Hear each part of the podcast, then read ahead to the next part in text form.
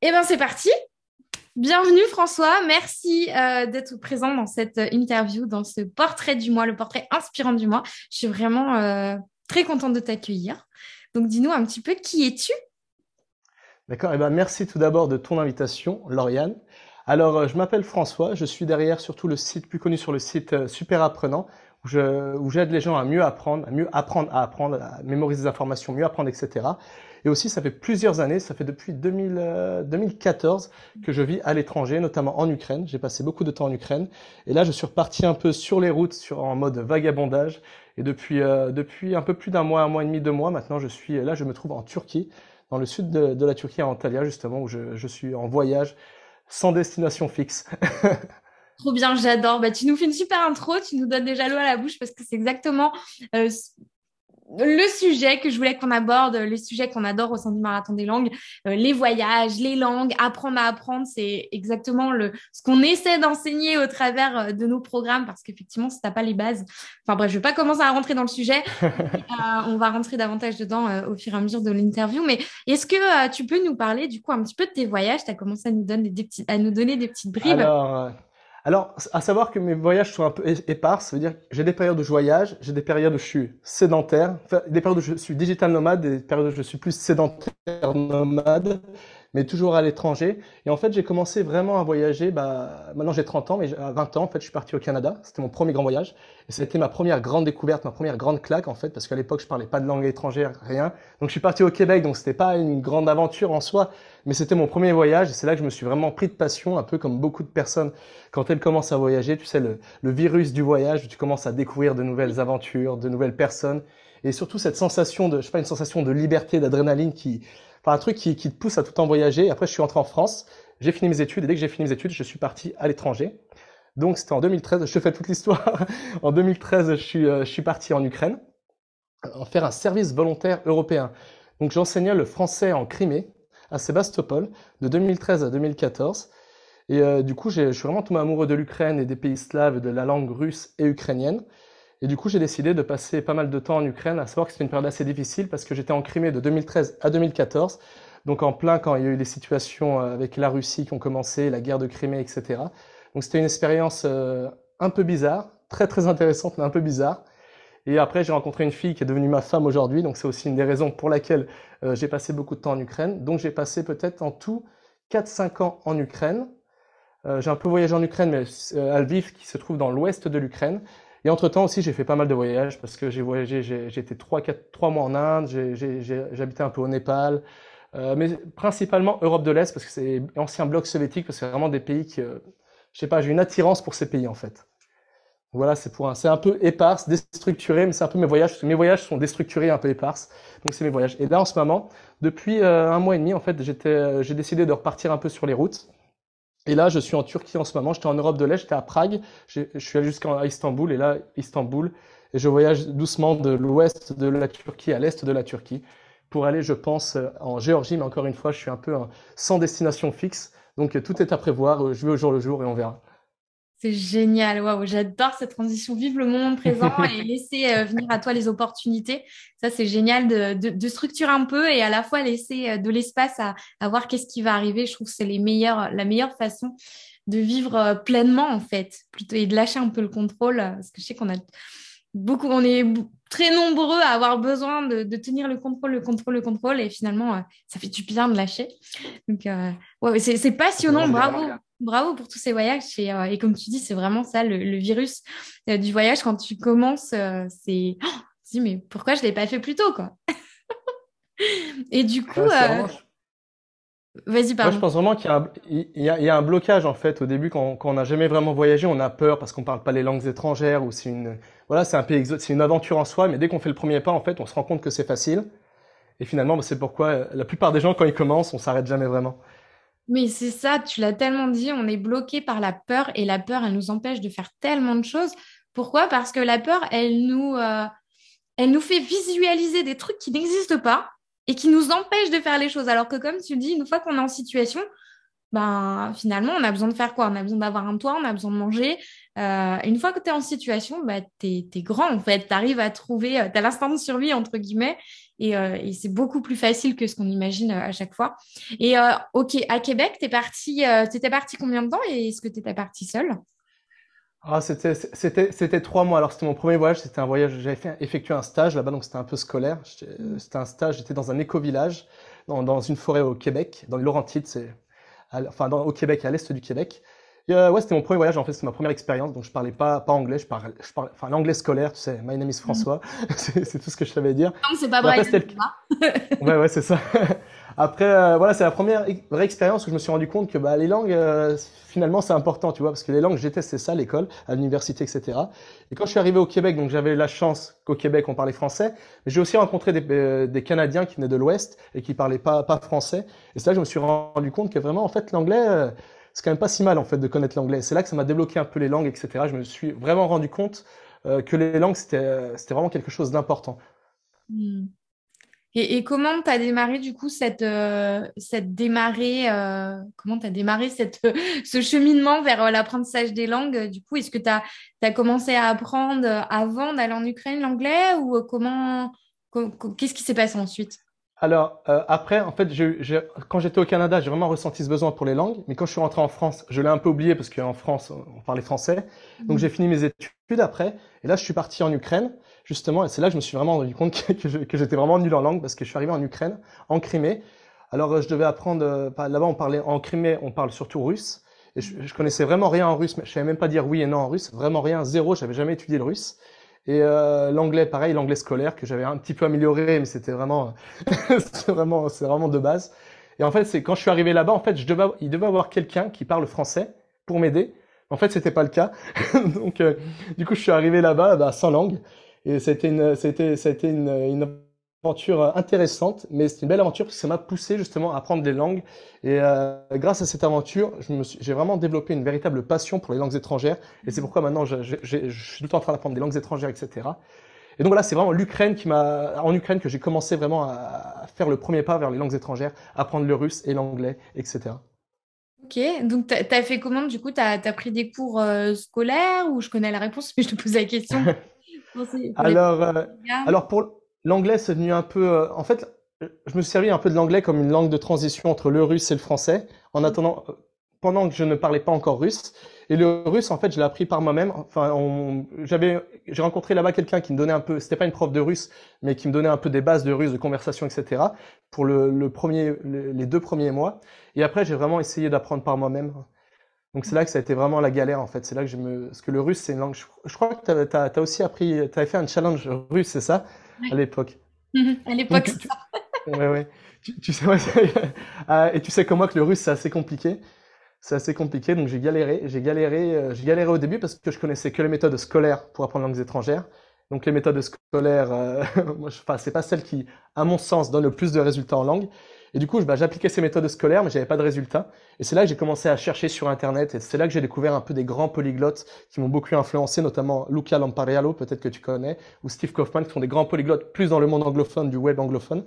Et je me suis rendu compte pourquoi ces mecs parlaient 20, 12, 12 à 20, à 20 langues. Je me suis dit, si eux peuvent parler 20 langues, peut-être que moi, je peux me baser sur les mêmes techniques, les mêmes stratégies pour, pour apprendre le russe. Et c'est ce que j'ai fait. J'ai développé des stratégies, j'ai testé des stratégies, etc. Et c'est comme ça, petit à petit, que j'ai commencé à parler russe et l'anglais qui est venu aussi en même temps. C'était un peu euh, anglais-russe, des fois je parlais anglais, des fois je parlais russe, et c'est vraiment, les langues sont venues en même temps comme ça. Mais c'était assez difficile au début. Ce que j'allais dire, ça doit être hyper challengeant de, parce que c'est un conseil que je donne toujours, moi, enfin, quand on me pose la question, de ne surtout pas apprendre deux langues en même temps, parce que déjà, apprendre une langue, ça demande quand même assez, euh, assez d'énergie. Et quand tu mets ton focus à 100% dessus, bah, ça te permet d'avoir euh, des résultats plus rapides, euh, plus rapidement. Et ensuite, une fois que ton niveau est, élevé, de repasser sur une autre si tu veux. Mais effectivement, alors, non seulement tu apprenais, tu construisais ta méthode d'apprentissage, ouais. deux langues en même temps en étant nul en langue à la base. Ouais, ouais. Donc c'était assez compliqué. Mais, euh, mais, mais vraiment, ça a été vraiment une belle leçon de vie pour moi parce que ça m'a vraiment permis de reprendre confiance en moi par rapport aux langues étrangères. En fait, j'aimais pas les langues étrangères parce que j'étais nul en langue et tu sais que moi, c'est un cercle vicieux. Comme j'étais nul en langue, j'aimais pas les langues et du coup, j'étais encore plus nul en langue, etc. Je crois que j'avais eu 6 sur 20 au bac d'anglais ou un truc comme ça, donc j'étais vraiment nul. tu vois. Et euh, j'ai étudié l'espagnol aussi. Pourtant, l'espagnol, tu vois, c'est pas une langue très, très difficile quand t'es français. Et pareil, eu, je crois que j'ai eu 5 ou. Mm. En fait, ouais, vraiment, en fait, les langues pour moi, c'était un. T'as une note, d'accord. Vraiment, les langues, pour moi, c'était un truc qui me. En fait, ouais, c'était un truc, j'avais un peu honte comme j'étais nul en langue, j'avais honte et du coup, j'aimais pas les langues parce que tu sais, tu quand t'as honte de quelque chose, tu te mets un peu sur la mode défensive. Tu dis ah bah en fait j'aime pas, mais en fait c'est pas que t'aimes pas, c'est que t'es nul, t'as pas confiance en toi, etc. Et cette, expérience m'a permis vraiment de reprendre confiance en moi et de me permettre de me rendre compte que les langues en fait c'est pas quelque chose d'insurmontable. Il y a des techniques qui existent. On peut tous apprendre des langues étrangères. Génial. C'est J'adore ton histoire parce qu'en plus, je, m'identifie beaucoup parce que j'ai vécu euh, la même chose, pas dans les mêmes pays, mais effectivement, tu, te retrouves à l'étranger, tu te rends compte à, quel point tu es nul finalement, à quel point tu, bah, voilà, c'est galère. Et puis au final, bah, tu dis, bah non, mais attends, je vais pas rester bloqué comme ça, je vais pas me fermer les frontières du monde parce que euh, je vais trouver des solutions. En fait, c'est ça le switch, c'est que tu t'es dit, je vais me mettre en mode recherche de solutions et puis on va aller voir ceux qui l'ont déjà fait finalement, les polyglottes c'est ce que je dis tout le temps à mes élèves, c'est aller voir ceux qui ont déjà fait euh, ce que vous voulez faire au lieu de vous dire bah non c'est pas pour moi parce que tout ça c'est le bullshit, les excuses de parce que j'ai peur euh, de, le faire et qu'effectivement tu euh, t'as pas confiance en toi donc tu tombes dans cercle cercle vicieux. Donc c'est génial que tu nous fasses ce, partage, je trouve. Enfin, je sais que ça, je pense déjà à certaines élèves qui vont dire ah mais merci, c'est trop trop bien. Euh, donc c'est possible de devenir polyglotte, euh, même en démarrant euh, d'un point, un point de départ très très bas.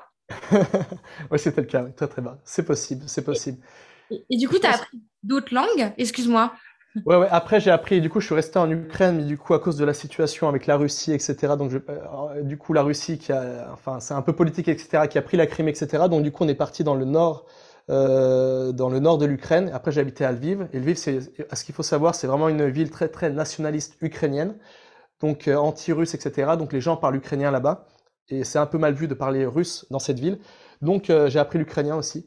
Alors ce qu'il faut savoir, c'est tout en la question, est-ce que le russe et l'ukrainien sont les mêmes langues? En fait, c'est des langues qui sont similaires, mais il faut quand même apprendre. Tu peux, tu vas comprendre un peu la langue, mais tu dois faire l'effort d'apprendre la langue pour la parler. C'est un peu comme le portugais et l'espagnol, tu vois, c'est un peu la similarité, la similitude, pardon. Donc j'ai appris, euh, j'ai appris l'ukrainien par la suite. Et l'ukrainien, c'était un autre challenge parce que c'était la première fois que j'apprenais des langues qui étaient similaires. Et c'est la première fois que je mélangeais des langues en fait. Tu vois, le russe, l'anglais, c'était des langues qui étaient différentes. Donc il y a vraiment dans mon, dans, dans mon esprit, tu vois, un clivage entre ces un contraste entre ces deux langues. Mais l'ukrainien et euh, le russe, euh, des langues qui sont très très similaires. Du coup, ça j'avais un autre challenge. Du coup, l'ukrainien n'a pas été vraiment très difficile à apprendre pour moi parce que la, euh, structure grammaticale est la même que le russe, la façon dont on pense, etc. Mais le challenge, c'était de comment faire pour ne pas confondre ces langues? Alors toi, c'est peut-être aussi un problème que tu as parce que je sais que tu, tu parles plusieurs langues euh, latines. Est-ce que que tu es d'accord avec moi là-dessus? Non mais totalement justement, j'étais là en ce moment, je suis en train de réactiver mon portugais et euh, j'étais sur l'italien avant et entre-temps, il y a eu l'espagnol et effectivement en fait, c'est que quand tu as des décalages de niveau où tu les as pas pratiqués depuis un moment, bah tu mélanges et, euh, et là euh, avec ces trois langues franchement je, je sais ce que je dois faire tu vois la gymnastique tu t'enchaînes les trois et c'est ouais comme c'est comme du sport quoi. Tu dois entraîner tes muscles à, à faire telle telle activité. Et là, euh, je sais que je l'ai pas suffisamment fait dernièrement. Et du coup, euh, ouais, j'ai des mots euh, qui sautent d'une langue à l'autre, c'est n'importe quoi. c'est souvent le cas, c'est souvent le cas. Et pour répondre à ta question, ah, ensuite j'ai essayé d'apprendre d'autres langues, mais souvent j'ai abandonné mes apprentissages parce qu'en fait j'étais, j'avais pas, j'étais pas très stable dans l'endroit où je vivais. Je changeais un peu d'endroit où je vivais, etc. Donc je me dis bah je vais commencer à apprendre cette langue et du coup je changeais d'endroit, donc arrêté pour apprendre une autre langue.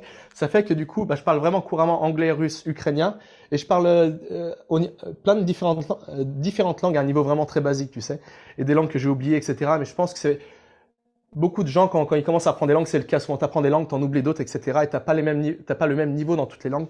Et c'est vraiment quelque chose qui fait partie de l'apprentissage des langues. Il faut pas, faut pas avoir peur d'oublier des langues, ça fait partie de l'apprentissage. C'est pas possible de maintenir toutes les langues. Et vraiment, ce que je dis souvent, c'est qu'une langue, c'est un outil de communication. Donc, si tu n'utilises pas cet outil de communication, c'est normal de l'oublier. Mais la bonne nouvelle, c'est que bien souvent, dès que tu vas voyager dans le pays, tu vas repratiquer, et ben, cette langue, elle va revenir assez rapidement. Ouais, voilà, ça, c'est pour.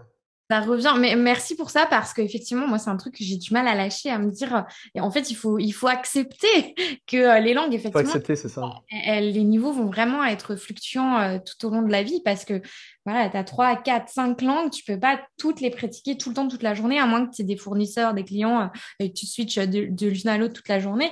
Mais, euh, mais effectivement, c'est, il faut accepter. Donc, je te remercie d'avoir remis ça en lumière en disant non, mais c'est un outil de communication, vois-le comme un outil et, euh, et basta. Mais euh, ouais, mais c'est merci, merci pour ça. Et, c'est la façon de voir les choses. Ouais, non, mais c'est très, très juste. Je trouve ça très juste et, surtout très.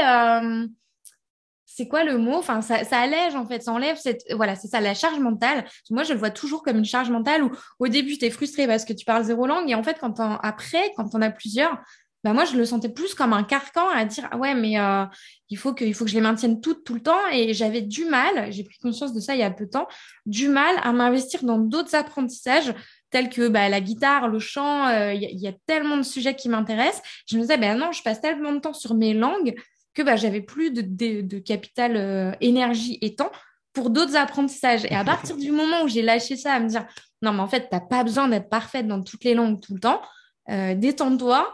Bah, ça m'a permis de lâcher prise là-dessus et de me dire, bah, OK, là, ce que j'ai envie, c'est de, faire de la guitare. Donc, bah, tant pis, mon niveau va redescendre dans telle langue et puis je réactiverai quand j'irai dans le pays. Et effectivement, quand tu te reconnectes à ça, à te dire, ben, moi, ce qui me fait plaisir dans l'apprentissage, enfin dans les langues, dans la pratique des langues, c'est la connexion aux personnes que tu rencontres dans les voyages, parce que c'est ça qui fait, euh, qui donne toutes les, les saveurs, les nuances à ton voyage. Et une fois que tu sais pourquoi tu le fais, effectivement, ça allège. Cool. Et euh, je pense qu'il y a un petit décalage. Désolée si je Ouais, désolé, c'est pas. Vas-y, je t'en prie. Non, non, non, vas-y, je t'en prie. Tu es mon, tu es mon, mon invité. Et euh, ouais, je pense que vraiment, il faut pas se prendre la tête sur le fait de essayer de maintenir tous les apprentissages, les choses qu'on a apprises, parce que c'est impossible finalement. Parce qu'il y a vraiment la règle, tu, tu la connais sûrement, c'est si tu n'utilises pas, tu vas oublier. Donc ça fait partie de, c'est un principe biologique humain, donc ça fait partie du, on peut pas faire autrement. Donc ça sert à, ouais, c'est impossible de, par exemple, j'écoutais des interviews justement Luca Lampariello, qui est un grand polyglotte qui m'a beaucoup influencé. Je crois qu'il doit parler 15 euh, langues ou je sais plus, mais vraiment à un haut niveau. Il disait que lui aussi, c'est impossible quand tu commences à parler de plus de 10 langues de maintenir toutes les langues. Autrement, il, voilà, il faut, il, faut qu'il maintienne, son boulot, ça va être de maintenir ses langues, quoi, tu vois. Euh, c'est un boulot à temps plein. Donc, il faut tout simplement ouais, lâcher, lâcher l'affaire et vraiment voir ça comme un outil de communication. Parfois, tu l'utilises, donc tu vas le réactiver. Parfois, tu le réutilises pas, donc tu le mets dans un placard en attendant, de, en attendant la prochaine fois où tu vas le réutiliser. Exactement. Mais c'est totalement ça. Enfin, il met à la barre haute quand même, à partir de 10 langues. Bon. Après, oui, c'est vraiment. Ouais, Luca Lamparello, c'est vraiment. c'est vraiment... l'expert dans le domaine. Et euh, du coup, je voulais revenir un petit peu sur tes voyages parce qu'on associe voyage et apprentissage. Est-ce que pour toi, c'est indispensable d'être à l'étranger pour pouvoir parler une langue? Euh, non, c'est pas indispensable, c'est pas indispensable du tout. Parce que maintenant, grâce à Internet, tu le sais comme moi, on peut, on peut avoir accès à toutes les langues. C'est vraiment une. Je pense qu'il n'a jamais été aussi facile d'apprendre une langue étrangère qu'aujourd'hui grâce à Internet, parce qu'on peut se créer ce que j'appelle des bulles d'immersion. Après, tu l'appelles peut-être ça différemment, mais, mais tu, voilà, on peut, on peut on peut s'entourer de la langue un peu partout. Tu écoutes des podcasts. Par exemple, si tu apprends le turc, je parle du turc parce que je suis en Turquie, tu peux écouter des podcasts, tu peux regarder des séries en turc, tu peux pratiquer avec, euh, avec des locuteurs natifs euh, via Internet. Donc, tu n'as pas besoin forcément de, de, voyager pour apprendre des langues. Mais ce qui est bien, par contre, le voyage, c'est que c'est vraiment un boost qui te, qui, qui te motive à apprendre la langue. Je mm. pense que c'est aussi important de, de... Moi, ce que j'aime bien faire, c'est quand j'apprends une nouvelle langue, bien souvent, c'est, c'est pas, j'apprends pas la langue parce que je vais vivre dans le pays, mais une fois que je commence à avoir un petit niveau dans la langue, j'aime partir dans le pays où j'ai appris la langue. Comme ça, c'est un peu le, c'est un peu, tu sais, le, le cadeau que je m'offre euh, quand, quand j'ai quand, quand j'ai appris la langue, tu sais. Mais ouais, tellement. Mais j'ai fait pareil. J'avais fait pareil avec le, le portugais. C'était au début j'avais bien ficelé ma méthode, que j'auto-testais ma méthode. Et euh, pendant trois mois, comme ça, j'étais au taquet euh, sur le portugais à la maison. Et, euh, et ouais, je m'étais mis un voyage au Brésil au bout des trois mois. Et effectivement, c'était le cadeau. Et effectivement, là, ça accélère, ça booste l'apprentissage. Mais ce que je voulais ajouter, c'est que c'est un boost quand à la base, tu la méthode. Parce que souvent, ce que je vois, l'erreur que j'ai faite au début et que beaucoup de, mon audience fait, c'est, et sans doute de ton audience aussi, c'est que on se dit, enfin, souvent, tu as dû entendre ça, la seule manière de, de parler une langue, c'est de partir à l'étranger. Et, euh, et, on part, mais on n'a pas de méthode, on sait pas, on a l'impression, c'est toi qui avais dit ça, je crois, euh, qu'on a l'impression que la langue va se télécharger facilement dans notre cerveau et bim, on sera bilingue. Alors que si tu n'as pas la méthode, moi, je pense qu'il y a vraiment euh, ce, ce, ce, bloc de apprendre à apprendre euh, déjà à la base et ensuite, effectivement, ça sera un booster. Et pas partir avec cette, cette attitude de dire, ben, non, j'y vais et puis on voit ce qui se passe en fait. Oui, beaucoup de gens voient aussi le fait de partir à l'étranger comme une solution. Le simple fait, par exemple, je vais partir en Russie, je vais parler russe, alors que c'est pas le cas. Tu dois faire l'effort d'apprendre la langue. La mm. langue, comme, comme tu l'as dit, ça ne doit pas se télécharger dans ton cerveau. Par exemple, j'avais rencontré quand j'étais en, quand j'étais en Ukraine un Américain, ça faisait 20 ans qu'il habitait en Ukraine, et il parlait pas un mot de, pas un, pas un mot de russe, pas un mot d'ukrainien. Parce qu'il faut vraiment faire le premier pas pour apprendre la langue. Surtout quand c'est des langues qui sont plus compliquées, comme par exemple le russe, le chinois, etc. Là, tu es vraiment obligé de faire un effort parce que tu peux rester 15 ans dans le pays, tu vas peut-être euh, arriver à dire bonjour, euh, je veux acheter du lait, merci, mais euh, tu pourras pas aller bien loin si tu fais pas l'effort conscient d'apprendre la langue. Exactement, c'est exactement ça, un effort conscient. Ok, ben écoute, c'est top. Et qu'est-ce que je voulais te poser? Ah oui, comme question sur, sur tes voyages. Est-ce que tu aurais une galère de voyage à nous partager? Une galère de voyage? Oh, il y en a plein, là, j'en ai pas une qui me vient à l'esprit. Là, j'ai pas, là, j'en ai pas, ai pas une qui me vient à l'esprit, mais c'est plutôt peut-être pas des galères de voyage, mais plutôt des galères en tant qu'expat ou des choses comme ça. Il y a toujours les galères de visa, mais ça, c'est, ça, arrive à tout le monde. Après, tu as des galères ou des fois, plutôt je vais te raconter plutôt des anecdotes plutôt que des galères, c'est marrant. Des anecdotes liées aux langues et dans les voyages. Enfin, c'est marrant parce que des fois, tu sais, quand, surtout en France, on a un peu la culture du perfectionnisme, on n'ose pas pratiquer les langues. Et euh, on a peur de faire des erreurs, mais des fois, tu fais des erreurs. Et des fois, en russe, surtout, j'ai fait des erreurs qui étaient assez marrantes, tu sais, ou des erreurs un peu gênantes. Par exemple, je me rappelle que j'apprenais le russe euh, et je, en fait, en, russe, t'as un as l'accent, t'as l'accent, je sais plus si on dit tonique, etc. Mais l'accent peut changer un peu le sens du mot à des, moments. Et en fait, je disais tout le temps aux gens, euh, Yapisayu Tibie. Ça veut dire, moi, je pensais que ça voulait dire je t'écris. Et c'est vrai que quand je rencontrais des gens, donc je suis dans mon organisation en tant que volontaire, donc à chaque fois j'étais, bah, je t'écris, mais en fait pendant pendant un ou deux mois, en fait, je, pas, je t'écris dessus, je disais, je te pisse dessus. Donc désolé pour euh, la vulgarité. Parce qu'en fait, pisayu, ça veut dire pisse, et pisayu, ça veut dire je t'écris. En fait, c'est juste euh, par rapport à l'intonation, ça change le, sens du mot. Et en fait, pendant des années, bah, je disais, je, enfin des mois, je disais je te pisse dessus au lieu de je t'écris. Donc ça, c'est des anecdotes. Après, il y en a plein d'autres. Après, lié aux langues aussi, la première fois que je suis parti en Ukraine, donc je parlais pas du tout. Euh, je parlais pas du tout euh, anglais, ni russe, ni ukrainien. Et c'était assez marrant. Donc, j'habitais un peu dans un endroit excentré. Donc, il n'y avait pas de touristes, il n'y avait rien. Déjà, en, Ukraine, il n'y a pas énormément de touristes, mais là, il n'y avait vraiment pas de touristes. Donc, c'était pas habitué à voir des, Français, des, étrangers, etc. Et en fait, c'était un supermarché. C'était un peu bizarre parce qu'en fait, pour acheter tes, aliments, en fait, il y avait une, une, caissière, une serveuse. En fait, elle te donnait les aliments. Elle allait chercher les aliments pour te les donner ça fait que du coup tu pouvais pas choisir par toi-même. Et du coup quand tu parles pas la langue c'est une vraie galère. Donc du coup je passais mes, je passais deux heures à essayer de à essayer de, de, de voilà de, de, mimer tous les aliments que je voulais. Donc pour le poulet j'essayais de faire le poulet comme ça avec l'œuf qui tombe. Alors euh, je te parlais pas du, du papier toilette. Montre-nous on veut savoir. Comment tu c'était assez marrant. Tu vois, pour le lait, pour le lait, je faisais ça. Donc c'était assez marrant, tu vois. C'était assez, c'est des situations assez marrantes quand tu, quand tu connais pas la langue. Mais après, les gens comprennent que tu, que t'es étranger, donc il y a pas de, voilà, on en rit, quoi. Après, ça, ça, ça fait des, des, des bonnes anecdotes. Donc voilà, ça, c'est des anecdotes qui me reviennent, qui me viennent à l'esprit maintenant. J'adore, mais j'adore parce que en plus ce genre d'anecdote, ça permet toujours de dédramatiser parce qu'encore une fois, on se fait toujours une image euh, de la peur, euh, soit de partir du voyage ou, ou, ou la peur de ne pas parler la langue ou pas assez bien, se dire là ça a de la galère et au final, ouais, ça te fait des anecdotes à raconter et finalement tu te rends compte que bah tout va bien et il n'y a rien eu de, de, grave au final. Non, non, juste voilà, les, gens euh, rigolent un peu de toi, mais ça, ça fait partie du jeu, quoi. mais c'est bon enfant, il n'y a pas de, il y a pas de méchanceté, quoi. C'est bon enfant. C'est ça. Mais c'est ça, c'est que, est-ce que, enfin, ouais, du coup, je te pose cette question. Est-ce que tu as déjà eu ce genre de cas où il y a eu de la malveillance, de la méchanceté par rapport à tes langues au début? Non, pas vraiment. Parfois, en, Ukraine, j'ai eu euh, le cas où euh, les gens faisaient pas trop d'efforts. En fait, c'est pas, c'est pas qu'ils faisaient pas trop d'efforts, mais c'est que, surtout quand, je commençais à apprendre l'ukrainien, en fait, les gens n'étaient pas habitués qu'une personne parle ukrainien, un, un étranger apprend l'ukrainien. Donc, en fait, ils étaient un peu, ils étaient un peu bloqués, ils savaient pas trop quoi faire j'ai eu des expériences un peu froides où euh, la personne, elle, elle, elle, était, elle, était en mode freeze, elle frisait, elle bloquait, elle savait pas quoi faire avec moi. Je me rappelle, j'étais dans, justement dans un, dans un supermarché, je voulais acheter avec des amis, on, allait en soirée, je voulais acheter des bières, et je lui disais en ukrainien, je veux des bières, etc. Et je, pensais que c'était compréhensible, mais à cause de mon accent, elle comprenait pas, et elle était bloquée, elle était là, euh, euh, euh, euh, euh, euh, et du coup, enfin des anecdotes comme ça, mais je pense que c'est plus, c'est pas, c'est pas de la méchanceté, c'est juste que la personne, ça m'est arrivé plusieurs fois, elle était tellement pas habituée qu'un étranger parle une langue comme l'ukrainien, c'est pas une langue qui est voilà très répandue, etc. Que du coup, elle était, elle était paralysée, elle savait pas comment faire en fait. Mmh. ouais, c'est plus ça. C'est en plus ça dépend de la culture. La personne elle est peut-être plus mal à l'aise que toi au final. Ouais, ça, je pense qu'elle était mal à l'aise. Ouais. Ouais, c'est ça. Ben, c'est pour ça, parce qu'en fait, le, truc, c'est que, euh, ouais, souvent, on a peur, on a peur de, du jugement, de la peur de l'erreur, etc. Et que on se dit, oh là là, t'as mal, t'as mal parlé, mais en fait, ils s'en foutent, ils en ont rien à faire. Au contraire, ils apprécient que tu fasses l'effort. Et au pire des cas, s'ils savent pas comment réagir, ben, ouais, ok, c'est un moment un peu malaisant, mais il y a rien de grave. non, il y a rien de grave du tout. Et euh, tu vois, là, même, même si, là, tu vois, je suis en Turquie et je me suis amusé justement. Là, j'ai tourné juste un blog juste avant de, avant de, avant avant de, avant, cette interview où je me disais, vraiment, le turc, je connais peut-être 10 mots en tout turc et justement, je me suis juste amusé comme ça, aller dans la rue et de parler turc avec mes 5 mots de turc. Donc, euh, bonjour, salut, ça va. Et je m'appelle François, c'est les trois mots turcs que je connais avec merci, tu vois. Et c'était marrant, tu vois, même si avec j'avais un accent complètement pourri, je connaissais quatre mots en, turc, etc. Le simple fait de cette manière, tu vois, il y a un mec qui m'a offert offert deux thés, tu vois. En fait, c'est un, un, signe de politesse. Même avant le, avant le fait que ce soit un outil de communication, tu vois, c'est le signe que je fais un pas vers la culture de l'autre.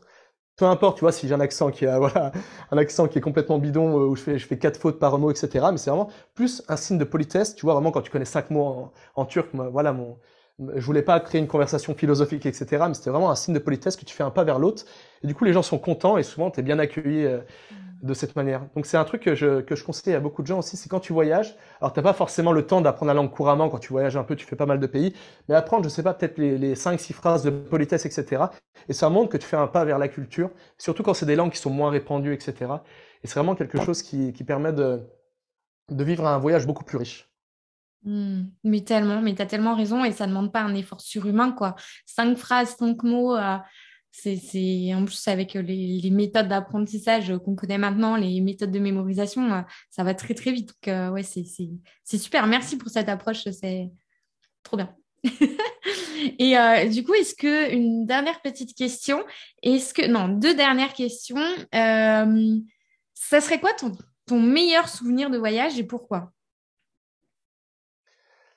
Euh, en fait, je partirais un, plus un truc un peu philosophique, un meilleur souvenir de voyage. Euh, parce qu'en fait, j'ai vécu pas mal de choses, donc je peux pas vraiment. Il y a, il y a plein de souvenirs en fait, mais c'est plutôt l'expérience. J'aimerais partir plutôt sur l'expérience que, enfin, le, la leçon de vie que m'a donné le voyage en fait. Ouais. Et en fait, moi, le, en fait, vraiment, ce qui m'a, le voyage, ça m'a vraiment permis de, en fait, j'en parlais dans un autre podcast, un interview que j'avais réalisé. Justement, on parlait qu'en fait, des fois, quand tu, quand tu vis dans un pays, donc là, je vais prendre l'exemple de la France parce que est, on est français, c'est qu'en fait, tu penses que ta culture, c'est la meilleure façon de penser ou de voir le monde, etc. Parce que tu as appris, c'est ta culture, etc.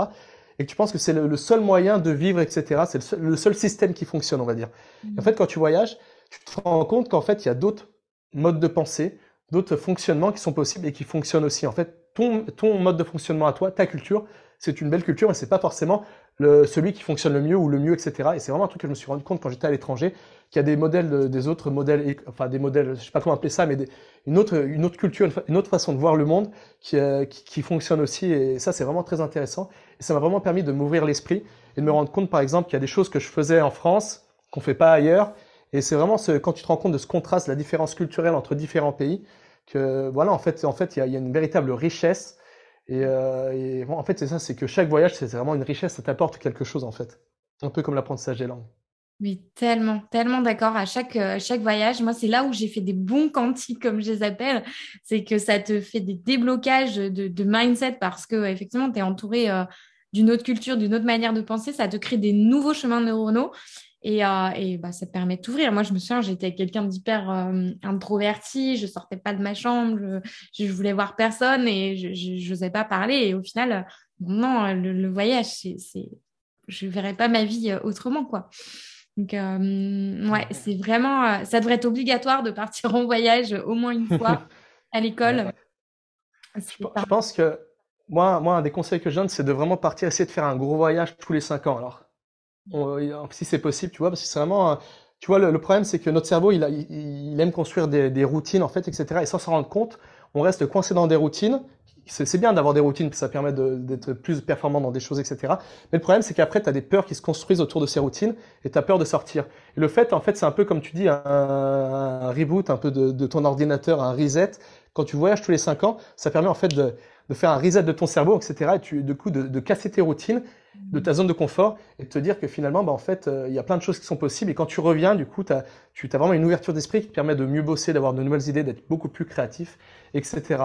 Par exemple, pour te parler de moi, en fait, ça faisait ça faisait trois ans que j'avais pas beaucoup voyagé. Donc, ça en fait, j'étais en mode expat en Ukraine, mais je voyageais pas beaucoup à part hein, les pays autour de l'Ukraine. Et euh, du coup, ça faisait comme ça faisait trois ans que j'avais pas voyagé, j'avais j'avais peur pour ce voyage de voyager, tu vois. Parce que pourtant, pourtant, il y a, il y, a, il y a six ans, tu vois, enfin, sans rien et tout, j'étais parti en Inde tout seul, etc. Donc c'était un gros voyage, etc. J'avais déjà fait, fait ce déplacement hors de moi, etc. Mais euh, du fait que j'étais retombé dans ma routine où je travaillais, etc. j'avais peur de repartir à l'étranger. Et surtout, je me disais, j'avais peur de, parce que d'habitude, je voyageais, mais je prenais des Airbnb, c'était un peu plus confort, etc. Et là, je me suis dit, pas grave, pas de destination, pas de Airbnb, auberge jeunesse, vraiment à l'arrache, tu vois, comme j'avais fait il y, a, six ans quand j'étais parti en Inde. Et j'avais un peu peur de faire ça, du coup, ça m'a tout débloqué ici. Maintenant, du coup, toutes les peurs que, que j'avais, que visualisées avant mon départ, il y a deux mois, là, elles sont, en, deux heures, étaient parties. Je me suis dit, en fait, t'es bête, t'aurais pu faire ça depuis longtemps, tu vois.